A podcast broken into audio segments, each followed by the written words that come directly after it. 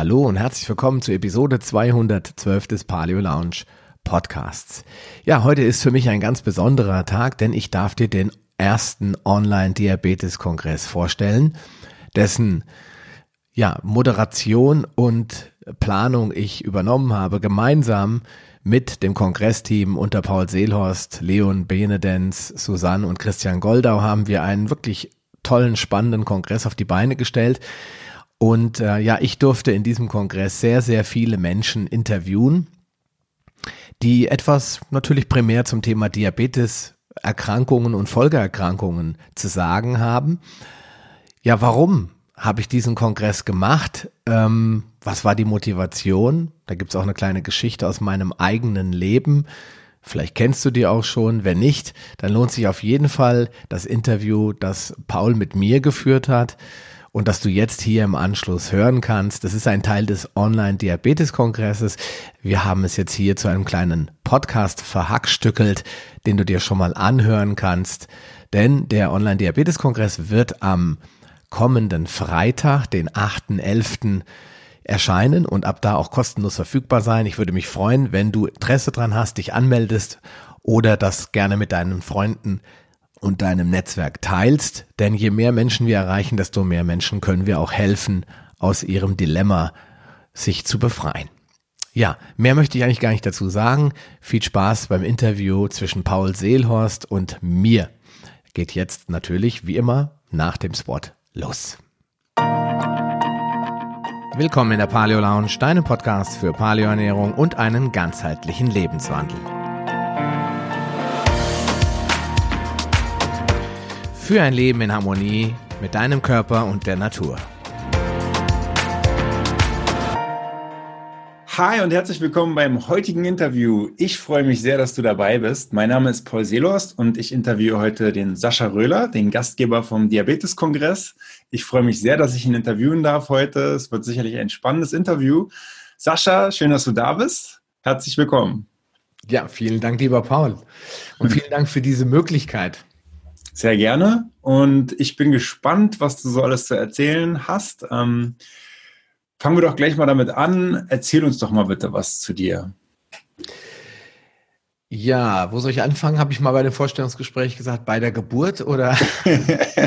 glaube ich nicht. Was ist da schiefgelaufen bei der Geburt? Genau, was ist da schon schiefgelaufen? Vielleicht wurden da schon die falschen Gene gesetzt. oder, oder Kaiserschnitt. Oder was? Genau, ja, nee. nee. Ich bin sogar ganz natürlich auf die Welt gekommen. Also ich bin auch ein bisschen gestillt worden, leider zum Leidwesen meiner Mutter nicht ganz so lang, weil es nicht so gut funktioniert hat. Vielleicht ähm, hat das schon was damit zu tun, was dann so im Verlauf passiert ist. Aber äh, zusammenfassend, ich bin äh, mittlerweile 43 Jahre alt, ich bin verheiratet, habe zwei ganz wunderbare Kinder, acht und sechs Jahre alt und wohne im beschaulichen Wetteraukreis äh, nördlich von Frankfurt am Main. Für alle, die geografisch einigermaßen bewandert sind, relativ mittig in Deutschland. Und ähm, bin mittlerweile äh, seit 2016 im Ernährungs- Bereich unterwegs, also aktiv als Influencer, wie man das heute so mhm. sagt. Also ich versuche so da draußen Aufklärung bereitzustellen, den Leuten so ein bisschen zu helfen, Gesundheit besser zu verstehen. Und, ähm, aber angefangen hat es eigentlich ganz anders, weil ich war in meinem ersten Leben mal klassischer Betriebswirt ich bin es natürlich immer noch auf dem Papier, aber ich habe mal studiert, BWL, und bin so von dieser Schiene in den Bereich der äh, klassischen äh, technischen Vertriebsebene reinkommen, habe viel Verkauf gemacht, war viel im Außendienst mit all den ganzen typischen Problemen, die man so im Außendienst hat, dass man sich ungesund ernährt und ähm, dass man Junkfood isst. Der nächste McDonald's ist quasi immer um die Ecke ja. und ähm, zu faul war ich eigentlich auch noch, noch irgendwas anderes zu tun. Bewegung war wirklich saumäßig schwer, mich überhaupt zu Sport zu bewegen. Während meiner Studienzeit muss man dazu sagen, bin ich jeden Tag eine Stunde laufen gewesen und war wirklich richtig schlank. Ich hatte damals 82 Kilo und ähm, bin dann aus der Studie raus im Beruf und dann ging es eigentlich nur noch bergauf der Karriere, aber leider auch mit dem Gewicht. Ja, und äh, ich habe dann irgendwann mal, ich hatte mal so eine Freundin in Duisburg und die hatte ständig McDonalds-Gutscheine auf ihrem Schreibtisch rumliegen, hat immer gesagt, komm, hast du Bock, gehen wir zu Meckes und sind wir zu Meckes gelaufen und dann, ich kann mich erinnern, dass wir einmal jeder von uns, glaube ich, zwei Big Macs gegessen hat und ewig viele Pommes und noch Cola und alles lagen dann so richtig befriedigt auf der Couch. Ja. Und ich habe dann irgendwann auf der Waage gestanden und dachte nur so, ach du meine Güte, ich habe 115 Kilogramm mittlerweile und das bei 1,89 Meter. Da habe ich gedacht, das kann nicht sein. Mir sind wirklich reinweise die Anzüge geplatzt. Also es klingt so wie Comedy, aber ich habe mich reingesetzt ins Auto und dann hat es dann alle drei Wochen hat es dann gemacht, dann war die Hose kaputt. Und ich habe gedacht, Mensch, darf ich das überhaupt dir sagen? Was hast du für einen fetten Arsch? Habe ich denn ja. Das mhm. gibt es doch eigentlich gar nicht. Und so ging das eigentlich los, dass ich angefangen habe, wie jeder, glaube ich, da draußen zu suchen, was kann ich tun, um jetzt wieder einigermaßen nett auszusehen. Und äh, Sport stand einfach nicht so wirklich zur Debatte, weil die Zeit wollte ich mir nicht nehmen. Also muss ich doch irgendwas an der Ernährung tun. Und so hat es quasi angefangen. Und das war bei mir wirklich wie eine Achterbahn. Wer schon mal im Soltau war, im Heidepark, der kennt ja die Holzachterbahn. Ne? Das war mhm. richtig minusförmig. Ähm, ich war mal bei 103 Kilo. Ich habe da auch mal gefastet, habe alles mal ausprobiert. Dann war ich wieder bei 110. Dann ging es wieder auf 106. Dann hat es stagniert. Also ich habe wirklich es nie geschafft, mal so richtig permanent runterzukommen. Und ähm, irgendwann hatte ich meine äh, Urgroßtante, mal zu Besuch hier bei uns im Haus und die sagt, Mensch, du weißt so viel über Ernährung, weil ich hatte mittlerweile x Bücher darüber gelesen, habe gedacht, da finde ich die Weisheit, die mich, die mich dazu be, äh, befleißigt oder mir, mich mir die Möglichkeit gibt, endlich abzunehmen. Und dann habe ich gesagt, ja, stimmt, ich weiß viel über Ernährung. Und dann so zwischen äh, einer Kuchengabel und der zweiten sagte meine Tante dann, machst du das nicht beruflich oder machst du das eigentlich beruflich? Und ich dachte so, stimmt, warum mache ich das eigentlich nicht beruflich?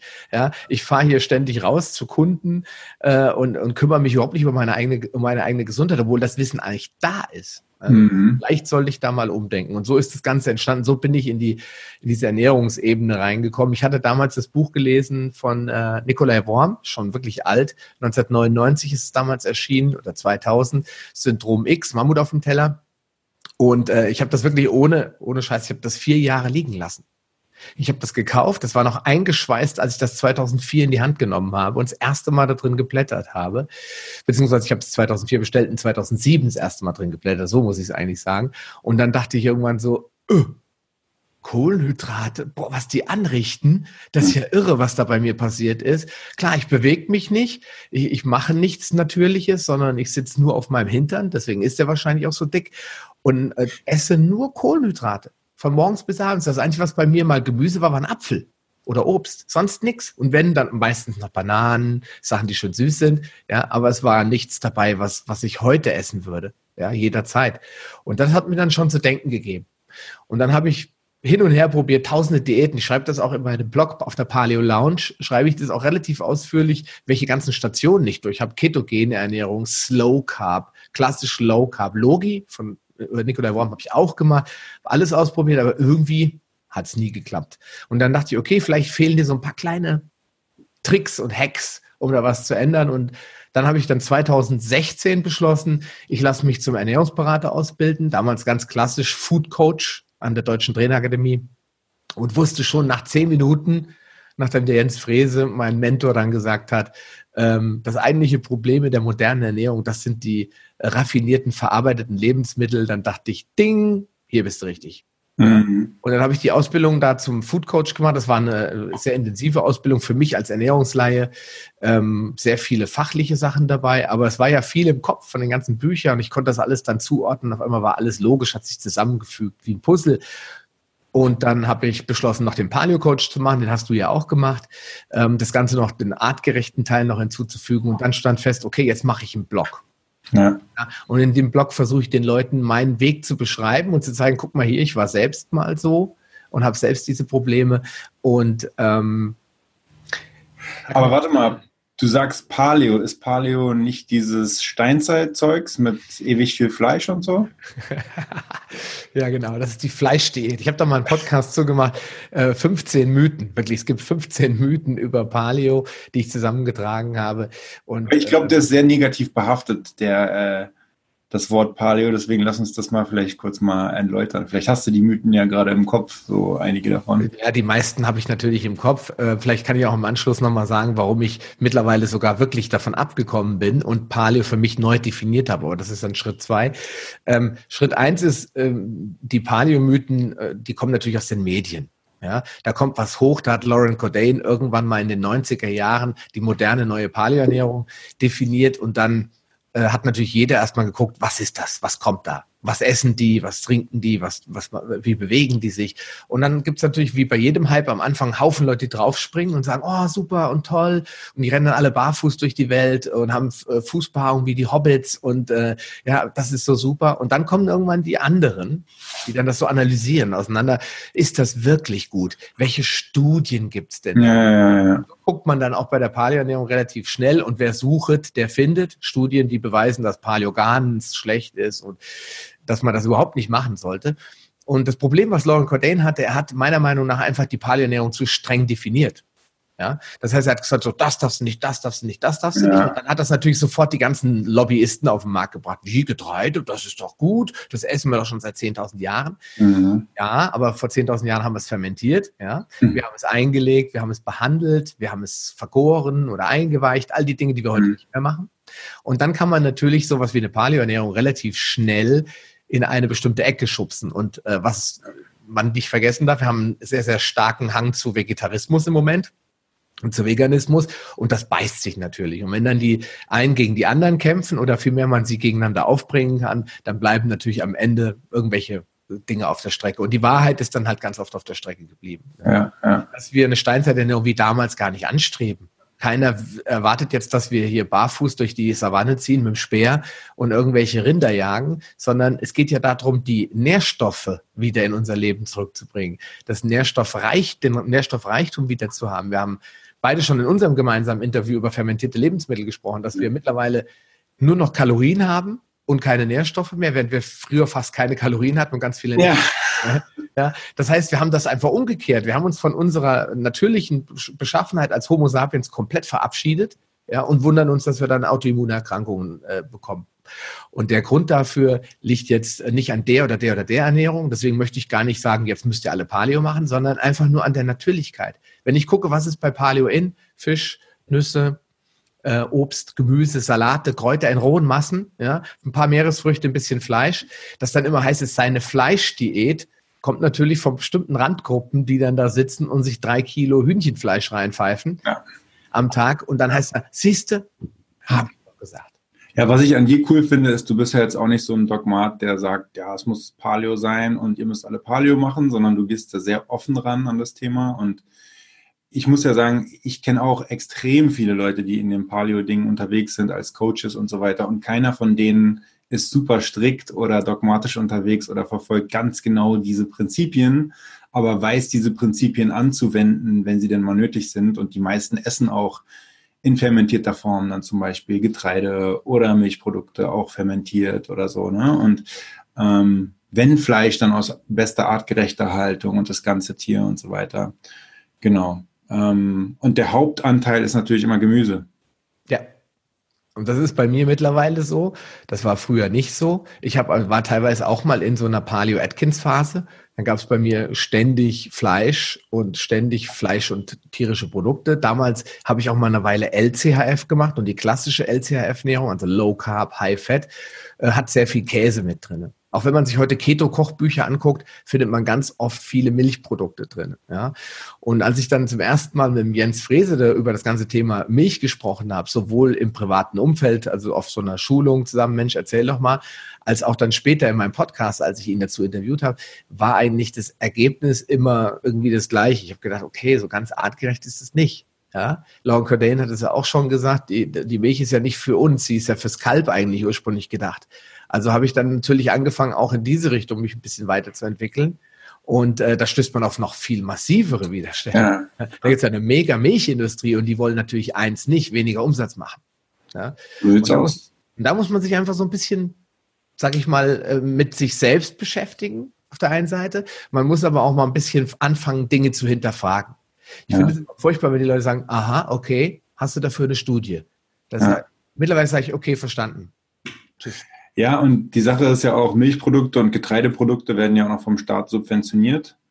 Das heißt, äh, wir nehmen diese Produkte zwar als total günstig wahr, aber eigentlich zahlen wir indirekt dafür, indem wir Steuern zahlen. Und, und zahlen auch noch mit unserer Gesundheit. Genau. Und äh, ja. Ist halt ein Riesenproblem. Und wenn ich dann, äh, natürlich kann man das extrem sehen, man kann extrem karnivor unterwegs sein, man kann extrem äh, vegan oder sehr rohköstlich unterwegs sein. Äh, das muss im, im Prinzip muss ja jeder auf sich selbst achten und selbst spüren in sich rein, tut mir das jetzt gut. Und wenn ich jetzt einen, äh, einen Homestyle Burger esse und auch das Brot nicht weglasse und das einmal mache und fühle mich dabei gut, dann ja Mensch, mach es halt, ja. Ich ja. jetzt niemanden seinen, seinen Joghurt, den er einmal in der Woche Herz mit, also totaler Hingebung aufisst, ja. Wenn er damit äh, zufrieden ist und damit klarkommt, dann ist das ja. kein Problem. Aber wir reden ja ganz oft von Leuten, die krank sind.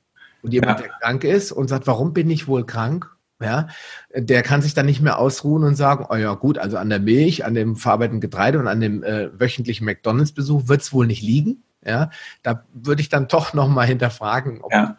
Derjenige da richtig auf dem Weg ist. Genau. Und es gibt so viele unterschiedliche Formen. Es gibt die super gesunden Veganer, die es alle richtig machen. Es gibt die super gesunden Paleos oder ketogene Ernährungen. Leute, die auch alle das richtig machen, aber auch tierische Produkte essen. Und am Ende muss jeder für sich gucken, wie du auch schon sagst. Ne? Und ähm, aber es denk, ich denke, es gibt ein paar universelle Regeln, die für alle gelten und wo sich auch alle einig sind.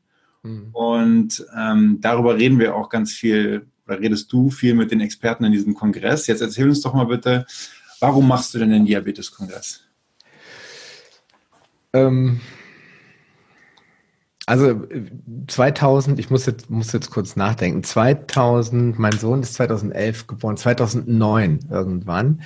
Ähm, ich war 32, 31, 32, ich kann es nicht mehr genau sagen. Wir haben schon hier gewohnt, also muss es 2009 oder kurz danach gewesen sein kriegte ich mal einen Brief von meiner Krankenversicherung und da stand drinne, Juchi, Sie kriegen einen kostenlosen Checkup. Und äh, jetzt ab 30 sollten Sie doch mal gucken, Darmkrebsfürsorge, bla bla bla. Das üblich hat jeder so einen Brief schon mal zu Hause gehabt. So. Ich habe gedacht, ach ja, ist ja nicht schlecht, mache ich das doch mal. Ja. Bin ich zum sogenannten Allgemeinarzt-Check-up gegangen. Ja. So, ich sitze da, lustigerweise muss ich heute sagen, hat er kein Blut abgenommen. Hm. Könnte ich heute ein Blutbild zeigen vielleicht sogar. Äh, mhm. eigentlich total äh, schlecht, dass man da nicht mal auf den Blutwert achtet. Aber ähm, er hat mich dann so abgetastet und äh, mich gemessen und ich bin auf die Waage und dann saß er dann äh, vor mir und packte dann das Ultraschallgerät aus und ich sagte noch zu ihm so, äh, aha, was macht man damit? Ja, wir machen jetzt mal ähm, eine Abdomenuntersuchung, gucken uns mal die Organe an und äh, dann schauen wir mal, wie es da aussieht. Ja okay, ich, kann man auch, statt immer nur Schwangere wird, wird damit untersuchen, okay, macht man das mal. So fing er an, da das Gel zu verteilen auf dem Kopf und fing an, meinen Abdomen damit abzuscannen, sage ich jetzt einfach mal. Und ich konnte dann quasi wie die Schwangere wirklich auf dem Monitor dann meine Innereien sehen und dann sagte er, ah, gucken Sie mal hier. Dann sage ich, wie? Ja, wissen Sie, was das da ist? Das, sehen Sie das? Das ist alles so, so aufgeschwemmt hier und so weiß. Ähm, also man sieht es an dem Kontrast, dass es halt Fett ist. Da sage ich, äh, Fett? gehört doch nicht an meine Leber. Da sagt er, ja, ganz genau, das gehört da nicht hin. Und äh, Sie sind Anfang 30. Jetzt muss ich Sie natürlich darauf hinweisen, dass eine Fettleber ein echtes Problem ist. Ja? Trinken Sie denn viel Alkohol? Ich sage, ich trinke mal ein Glas Wein, so wie jeder mit äh, meiner Frau zusammen, aber ich bin jetzt nicht der, der jetzt jede Woche im Eck, äh, in der Eckkneipe sitzt. Ne? Und dann sagt er mir, ja gut, da haben Sie eine sogenannte nicht-alkoholische Fettleber wahrscheinlich aufgebaut. So genau kann man es nicht sehen. Ähm, aber es ist deutlich zu sehen, dass sie verfettet ist. Und das in ihrem Alter gar nicht gut. Sagt er zu mir, sage ich, okay, und was passiert? Ja, sie können ja eine Leberzirrhose kriegen und dann bing, ging bei mir die Alarmglocke los, weil mein Opa war an einer Leberzirrhose gestorben. Und dann dachte ich, okay, das will ich nicht haben. Okay, mhm. Nicht gut. Also muss ich mal überlegen, wie komme ich eigentlich dazu? Und äh, dann sagt er, ja gut, Diabetes äh, werden Sie jetzt auch schon im Vorstadium haben, also sogenannte Prädiabetes, weil es ist eigentlich fast immer so, dass jemand mit einer Fettleber einen Diabetes hat. Das ist zwar nur zu 80 Prozent so, bei Diabetikern umgekehrt ist es so, jeder Diabetiker hat eine Fettleber. Aber nicht jeder, der eine Fettleber hat, entwickelt auch Diabetes. Aber es war ja jetzt noch kein Manifester. Er hätte eigentlich mein Blut untersuchen müssen. Und äh, dann könnte ich jetzt auch sagen, war es wirklich ein Prädiabetes, aber ich gehe mal davon aus, weil ich ständig Hunger hatte. Also ich habe wirklich ständig, also teilweise drei Brötchen zum Frühstück gegessen. Ich weiß, dass ich nachher so Verdauungsschwierigkeiten hatte, weil ich acht Scheiben Brot gegessen habe über den Tag verteilt. Ja, da ging gar nichts mehr. Das war die sprichwörtliche Automotorsportsitzung auf dem Klo. ich die Zeitung durch, ich kam überhaupt nicht mehr runter. Und ich bin wirklich von Blähungen wach geworden. Ja, ich bin also oh. nachts wach geworden, weil ich Blähungen hatte und oh. mich das aufgeweckt hat. Meine Frau hat dann irgendwann mal gesagt, Schatz, mach was. Äh. Ich werde auch wach davon, von den Geräuschen. Äh. und äh, das ist, wir lachen jetzt darüber, aber das war für mich sehr belastend. Das war maximal belastend für mich, ja. Und ähm, das war so der ausgeben, ausschlaggebende Punkt, wo ich gesagt habe, okay, Verdauungsprobleme, also der Darm hat schon nicht mehr gemacht, was er machen soll. Ich hatte äh, auch Bauchschmerzen dann durch die Blähungen irgendwann, klar dann wahrscheinlich Prädiabetes, aber ganz klar eine Fettleber. Sachen, die beim 32-Jährigen sich radikal schnell weiterentwickeln können, so richtigen Krankheiten, also Autoimmunkrankheiten oder einen manifesten Diabetes.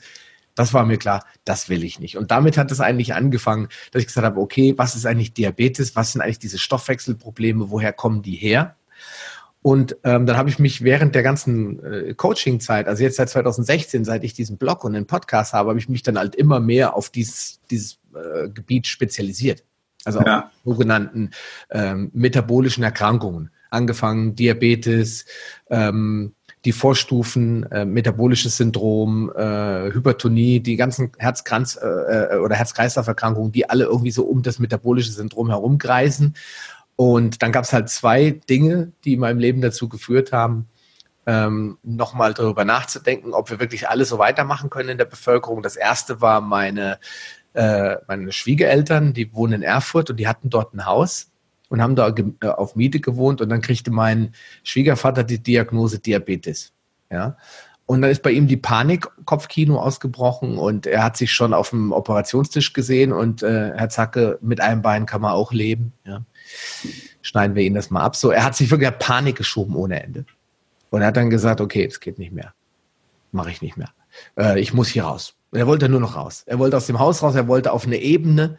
Ja, er wollte also quasi irgendwo, wo er auch mit dem Rollstuhl noch hingeht. Das war wirklich panisch, darf man sich gar nicht vorstellen. Vielleicht auch ein bisschen übertrieben, als er eben diese Diabetes-Diagnose bekam. Und ich habe dann auf ihn eingeredet und habe versucht, ihm zu helfen. Und ich habe muss dann immer wieder an Jens Frese denken, der dann gesagt hat, Sascha, bei der Ernährungsberatung, das, das hört bei der Familie hört's auf. Ja? Familie und Freunde kannst du nicht beraten, die musst du zum Kollegen schicken, die nehmen das von dir nicht an. Ja. genau das habe ich auch bemerkt. Ich habe dann gemerkt, ähm, ich kann mir den Mund fusselig reden, ich könnte Studien hinlegen, ich könnte alles hinlegen, er würde es mir niemals abnehmen. Und äh, das hat mich so belastet und traurig gemacht. Ich habe dann irgendwann zu meiner Frau gesagt, also wenn dein Papa irgendwann mal wirklich ernsthaft krank wird, ähm, dann fühle ich mich jetzt nicht mehr verantwortlich. Also es tut mir zwar leid um ihn, um die Gesundheit von ihm, aber ich kann ja nicht jeden retten. Und dann habe ich, hab ich so überlegt, oder kann ich das doch, wenn ich neutraler an das Thema rangehe? Wenn ich jemanden, ähm, wenn ich Menschen helfe, die sich nicht mit mir persönlich verbunden fühlen, die jetzt nicht sagen, oh, das ist mein Cousin oder das ist mein Onkel oder das ist mein Bruder oder meine Schwester. Einfach raus aus der Familie, aus dem Freundeskreis. Ja. Und dann kam ein großer Schicksalsschlag in meiner Familie nochmal. Äh, ist zum Glück gut ausgegangen, aber es war in dem Moment sehr belastend, als mein Vater ähm, die Diagnose äh, bekam, äh, Herzklappeninsuffizienz oder Herzklappenstenose mit äh, mehrfach benötigten Bypass und äh, ich bei ihm zu Hause war und ich nicht wusste, ob er die Nacht überlebt. Ja, und äh, man muss dazu sagen, er ist auch schwer übergewichtig gewesen zu der Zeit. Also es hat sich wirklich massiv geändert. Das würde zu weit führen, das jetzt zu erklären, weil das auch mit viel Wassereinlagerung zu tun hatte, die durch Herzinsuffizienz ausgelöst wird. Und ähm, aber ich habe dann da gesessen und habe gedacht, das kann doch nicht sein. Jetzt mein Vater ist 65 Jahre alt geworden im April, dass der jetzt äh, an einem Herzproblem stirbt mit 65. Ja, äh, wir brauchen ihn noch. Ja, und dann habe ich halt wirklich angefangen, darüber nachzudenken die unabhängig vom Diabetes allgemein, weil als er dann in der Klinik war, haben sie natürlich Diabetes, Prädiabetes diagnostiziert. Logisch, eine Fettleber haben sie auch diagnostiziert. Logisch. Es hängt irgendwie alles zusammen. Dieser ganze metabolische Komplex, der ist mir auf einmal so vor den Augen aufgezeigt. Ich habe gesagt, wenn ich an diesen Faktoren, die dafür verantwortlich sind, was ändern kann, kann ich jedem da draußen zumindest eine Anleitung geben. Befolgen muss er sie letztendlich mhm. selbst.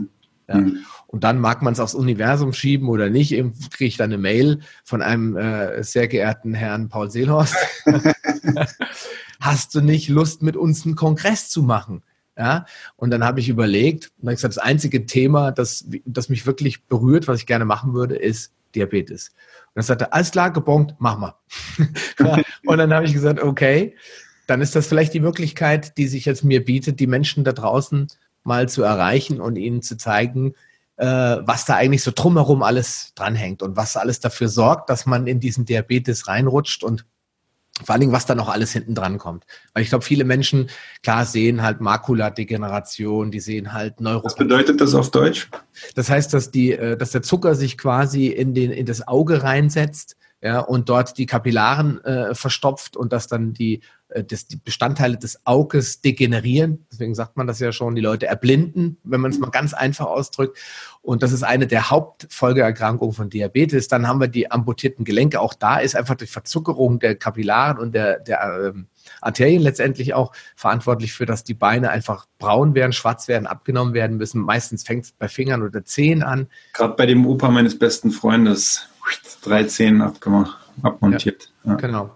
Und äh, das, klar, das, damit bist du kein vollständiger Mensch mehr. Wenn dir ein Zeh fehlt, wenn es nur der kleine ist, geht's noch. Aber wenn dir jetzt ein ganzer Fuß oder ein Bein ja, ist, bist du aus dem Leben raus, wenn du dann vielleicht sogar noch berufstätig bist. Ähm, und ich glaube, der Grund, warum viele nichts dagegen tun, ist, Diabetes tut nicht weh. Das ist das Problem. Es, wenn es anfängt weh zu tun, dann bist du äh, wortwörtlich tot oder so gut wie tot. Das heißt, die Leute haben keine Schmerzen wie bei, bei Herzerkrankungen, dass sie Brustschmerz kriegen oder dass sie ja. Äh, wirklich massive Probleme kriegen. Die haben alle ihre Blutdrucktablettchen, die haben alle ihre Spritzchen und so weiter und es tut nicht weh. Erst wenn die Neuropathien kommen, und die sogenannten Polyneuropathien. Das heißt, die Menschen dann wirklich überall Nervenprobleme kriegen. Sie fangen an zu zittern, sie kriegen kalte Hände, sie, es entwickelt sich vielleicht sogar eine entzündliche Erkrankung. Erst dann merken die Leute, holla, da ist irgendwas gar nicht in Ordnung. Nur dann ist es dann oft schon zu spät, um das noch vollständig äh, reversibel zu machen. Ja, das gilt jetzt nicht für einen Prädiabetiker, sondern es gilt für einen, der schon lange Jahre seinen Diabetes mit sich rumschleppt und der das alles ignoriert, weil man kann das im Zweifelsfall ja alles immer schön wegspritzen. Ja? ja. Ich verstehe die Menschen auch. Es ist klar, es ist ein Eingriff ins Leben. Keiner ändert seinen Lebenswandel einfach so leichtfertig. Das, da steckt halt auch viel Gewohnheit, Routinen und auch Pflichten dahinter. Kinder müssen die Schule oder ich muss die Enkelkinder betreuen oder ich muss einen, hab einen Garten zu versorgen oder ich bin was nicht, ständig auf Geschäftsreise. Jeder hat ja so seine Gründe. Mhm warum er Probleme damit hat, seinen Lebenswandel zu ändern. Und wir müssen den Leuten einfach zeigen, das ist mein großes Ziel, dass es nicht so schwierig ist, wenn man es auf die richtige Art und Weise anfasst. Und damit meine ich jetzt nicht an allen Ecken und Enden alles ändern wollen, weil das führt zum Scheitern unweigerlich, sondern mit kleinen Small Steps, wie man so schön auf Neudeutsch sagt, das Ganze wieder das Schiff rumreißen, weil wir sind ja der Kapitän unseres eigenen Lebens und niemand steuert uns in Richtung Diabetes, das machen wir alles selbst. Ja. Also fand, fand ich super, super cool, wie du das gerade erzählt hast und ähm, um den Leuten zu zeigen, ähm, wie du es aus deiner Lage rausgeschafft hast, kannst du uns vielleicht mal ein paar Bilder zeigen von damals oder Blutwerte oder irgendwelche Sachen, die. Ja, Blutwerte ja leider nein. Und wenn ich jetzt mein Blutbild zeigen würde, wäre wahrscheinlich Cortisol ein bisschen erhöht, weil ich äh, im Moment sehr viel Stress habe. Aber ähm, ich gucke mal, ob ich das jetzt hier kriege. Wir haben ja eben schon herzlich drüber gelacht. Ähm, zeigen wir mal eins, ähm, ein Bild. Ich mal schauen, ob das ich hoffe, man sieht es. ja. Also Sehr das, schön. Ist, das ist jetzt so ein äh, Bild bereit. Ich weiß, kann man das lesen? Ähm, bereit für den, die kleinsten Ketten der Welt. das war ja mein Junggesellenabschied. Es ist ja schon fast peinlich, das zu zeigen. Ähm, ich bin mittlerweile gar kein so leidenschaftlicher Zigarrenraucher mehr. Früher habe ich einmal in, im Monat äh, mal eine Zigarre geraucht. Das kam, ich war mal in der Dominikanischen Republik und die haben alle geraucht. Ich fand das so cool. Und äh, deswegen war das mal so eine Phase. Aber man sieht, denke ich, ganz gut, wie ich aussah. Ja. Und die Spritze hast du dir dann direkt in die Leber reingesetzt? Das war die Blutzuckerversorgungsspritzen. Nein, das war natürlich äh, Wodka, äh, ich nicht Brause, wie nennt sich das Glibberzeug hier? Ah, ähm. Äh, Ahoi-Brause? Nee. Äh, äh, was man so. Ähm, Gelatine? Wackelpudding. Wackelpudding. Genau, Wackelpudding. Das hat meine Frau mir damals gemacht äh, für, zum Umhängen. ähm, es war wirklich einer der geilsten Abende aller Zeiten, äh, muss ich schon sagen. Aber man, darum geht es ja gar nicht. Es geht ja darum zu sehen, wie ich aussah. Und ja. ich habe noch ein weiteres Bild. Ähm, dazu muss ich allerdings wahrscheinlich wieder stoppen und das nochmal neu freigeben. Ähm, was es, denke ich, auch gut zeigt, das ist ein bisschen später. Ach, da ist mein, ist mein kleiner Sohn, äh, knappes Jahr alt. Und äh, auf der Couch bei meinen Schwiegereltern. Die haben da noch in dem Haus gewohnt. Und man sieht, glaube ich, auch, dass sich überall um meine Taille herum schön das Fett wölbt, äh, auch an meinen Beinen. Wenn ich das heute sehe, dann denke ich immer wieder, um Gottes Willen. Das ja. kann doch nicht sein, so habe ich doch nicht ausgesehen. Ja. ja. aber es war dann so, ein paar Monate später äh, war es so, dass mein, ähm, ein paar Jahre später, muss ich dazu sagen, mein Sohn war da schon äh, im Kindergarten und ähm, erstmal sprachen mich alle ein an, ähm, Sascha, geh dir mal neue Klamotten kaufen. Geht ja gar nicht, ja, weil ich einfach überall alles hat geschlabbert und mein Sohn, ich habe dem so die Hose so gezeigt, wie man das so macht, so ausgemacht und der sagte so ganz trocken zu mir, Papa, da passt ja noch ein ganzer Toaster rein. das fand ich halt wirklich so lustig, wie er das sich vorgestellt hat, was kann man da jetzt reinstopfen, damit das wieder passt. Und da fiel ihm spontan der Toaster ein. Und ich habe dann gesagt, äh, da hast du recht, da müssen wir was dran tun. Ja, ja. musste irgendwie eine neue Hose her. Und ja, es ist, es ist wirklich erschreckend für mich gewesen.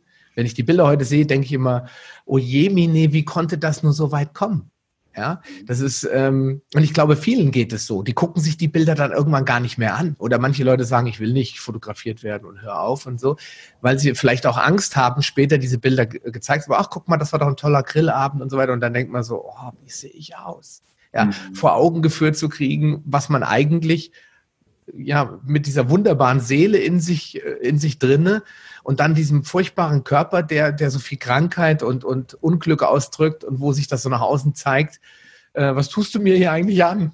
Ja, ja. Und das war dann so für mich auch einer der, der Auslöser zu sagen, okay, irgendwann muss mal was passieren. Ja? Mhm. Und das ist aber auch nicht leicht. Und weil es nicht leicht ist, und ich habe ja alles autodidaktisch gemacht, ist auch nochmal ein Grund für so einen Kongress oder auch für meinen Podcast und für meinen Blog und was ihr macht bei Fairment und was ihr bei, mit Paleo Lifestyle machen soll, den Leuten zu zeigen, welche Fehler man macht und wie man sie verhindern kann. Ja, weil wir müssen ja nicht alle von den Fehlern von Sascha Röhler lernen oder von Paul Seelhorst lernen. Wir müssen eigentlich äh, vielleicht eine Abkürzung nehmen können. Ja? Wenn heute vom Biohacking geredet wird, ist nichts anderes als eine Abkürzung zu nehmen. Ja, ja vor allem ist es ja nicht so, dass man denkt, aha, okay, also es ist ja nicht so, dass man gesagt bekommt, hey, pass auf, Getreide ist vielleicht nicht gut für dich, eventuell sogar schlecht und die Aus, der Auslöser für die und die Erkrankung, sondern es ist ja sogar umgekehrt, dass gesagt wird, dass gute Getreide, die Ballaststoffe und dies und jenes,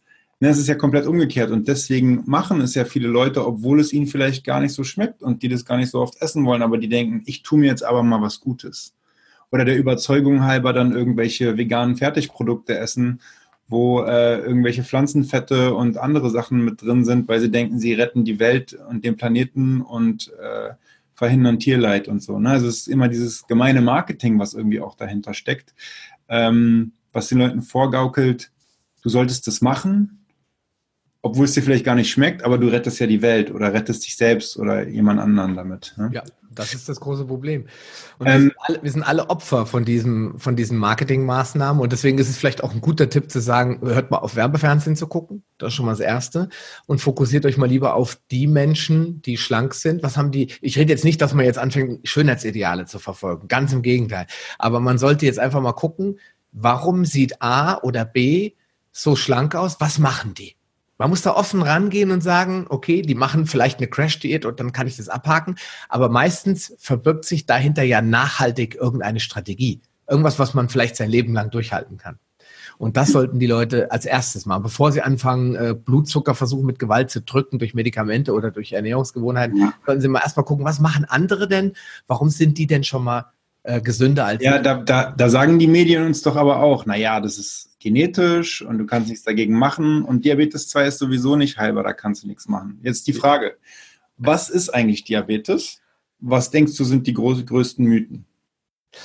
Ähm, also Diabetes ist erstmal eine Stoffwechselstörung. Ich möchte das Wort Krankheit bei Typ 2 Diabetes überhaupt gar nicht mehr verwenden. Weil bei einer Krankheit entsteht ja immer der Eindruck, das ist irgendwas Schlimmes, was man nur mit Medikamenten, also pharmakologisch bekämpfen kann. Und da arbeiten wir ja dann immer auch nur an den Symptomen, aber die eigentliche Krankheit verschwindet niemals. Das ist immer so dies, was der Krankheit anhaftet. Deswegen sagen ja so viele Krebs oder Autoimmunerkrankungen, die sind nicht heilbar.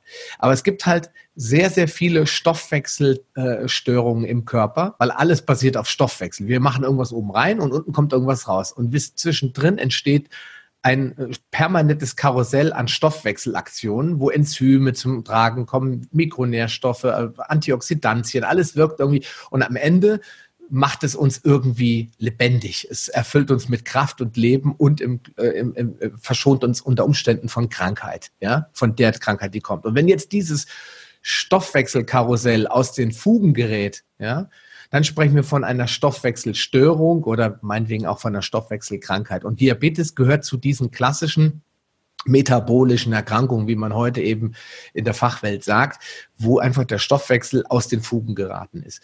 Bei dem Diabetes Typ 1, auf den gehen wir im Kongress natürlich auch ein, äh, reden wir von einem Autoimmunprozess, bei dem die Langerhanschen, äh, Langerhanschen Inselzellen durch ähm, sogenannte äh, Antikörper angegriffen werden, die eigentlich was anderes wollen. Die wollen eigentlich irgendwas bekämpfen und verwirren, sind verwirrt und verirrt und attackieren das Gewebe der, der die sogenannten Beta-Zellen und dann produziere ich immer weniger Insulin und irgendwann äh, ist kein Insulin mehr da und dann wäre ich vor 1921 gestorben.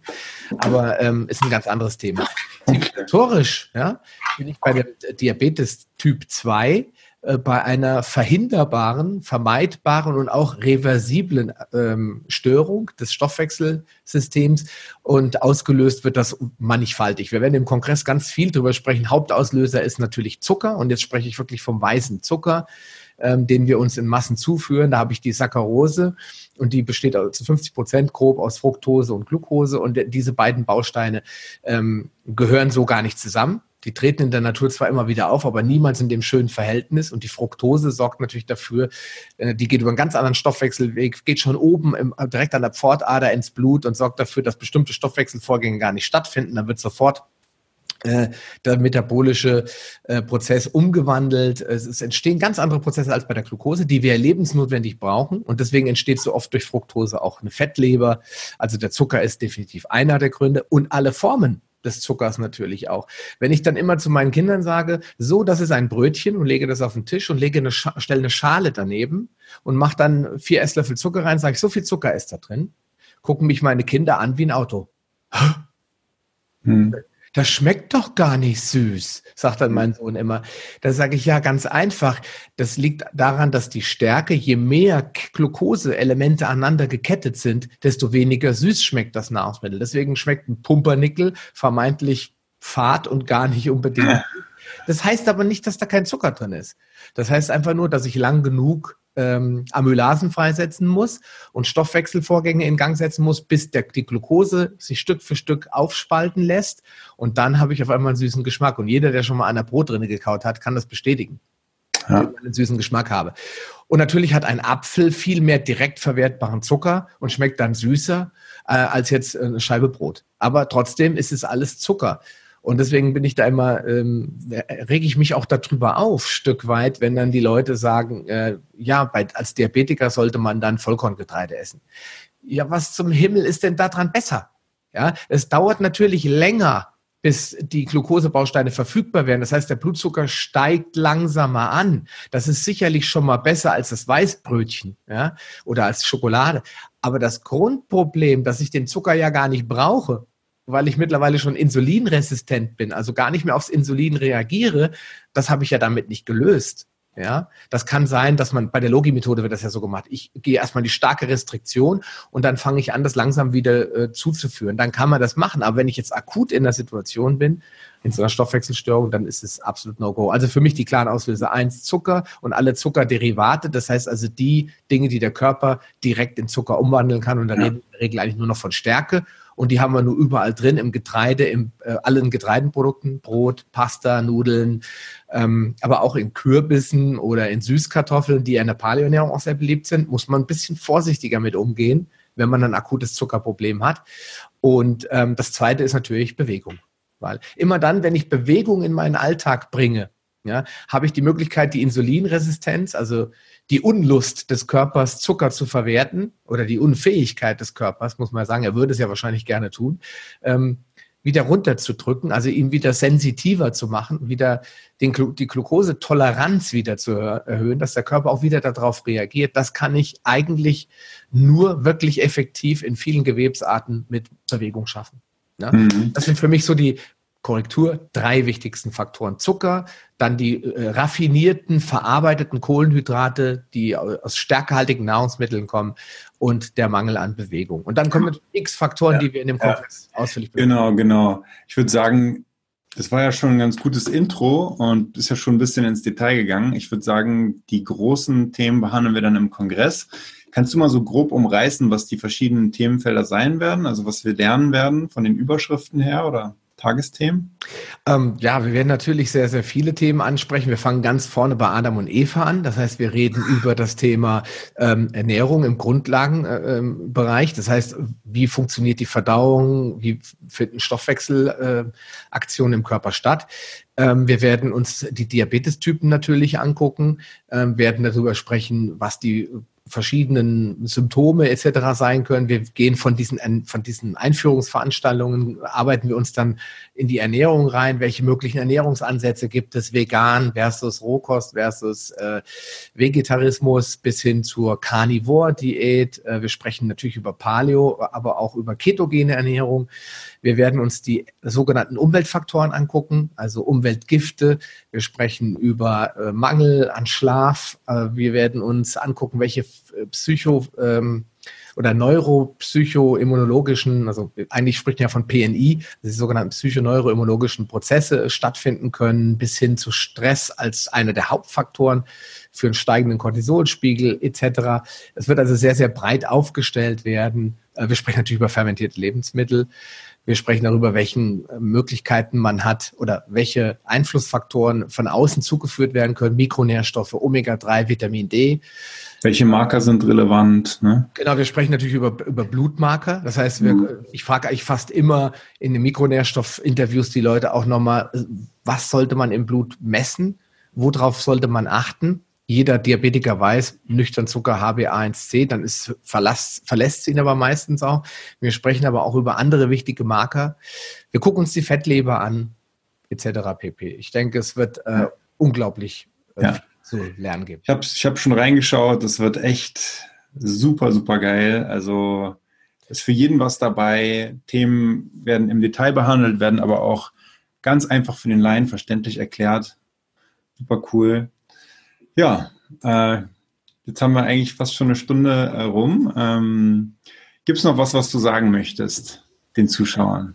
Ähm, ich möchte eigentlich alle dazu anregen, die sich diesen Kongress jetzt anschauen und die äh, beschließen, vielleicht sogar selektiv einzelne Themen rauszupicken, ähm, sich bevor sie da anfangen zu urteilen und zu sagen, äh, ah, das passt nicht, das ist bei mir ist das ganz anders, dass die mal offen sind dafür und einfach sagen, Mensch, ich kann das mal probieren, ja, und kann mal einzelne Sachen davon rauspicken. Und sei es, dass sie sagen, okay, ich setze mal beim Darm an. Ich habe ein super Interview geführt mit Martin Auerswald über den Zusammenhang zwischen Darm und Darmgesundheit und Diabetes. Und ich nehme mir mal das raus und dann mache ich einfach mal. Ich probiere mal aus, ein paar kleine von diesen Tipps umzusetzen und schau mal, wie es mir damit geht. Und vielleicht beschließe ich dann, ich gehe nochmal zurück in den Kongress und gucke mir nochmal was weiteres an. Also ich möchte einfach von diesem Dogmatismus weg ja, der leider in der Vergangenheit auch durch Paleo, Keto etc. entstanden ist.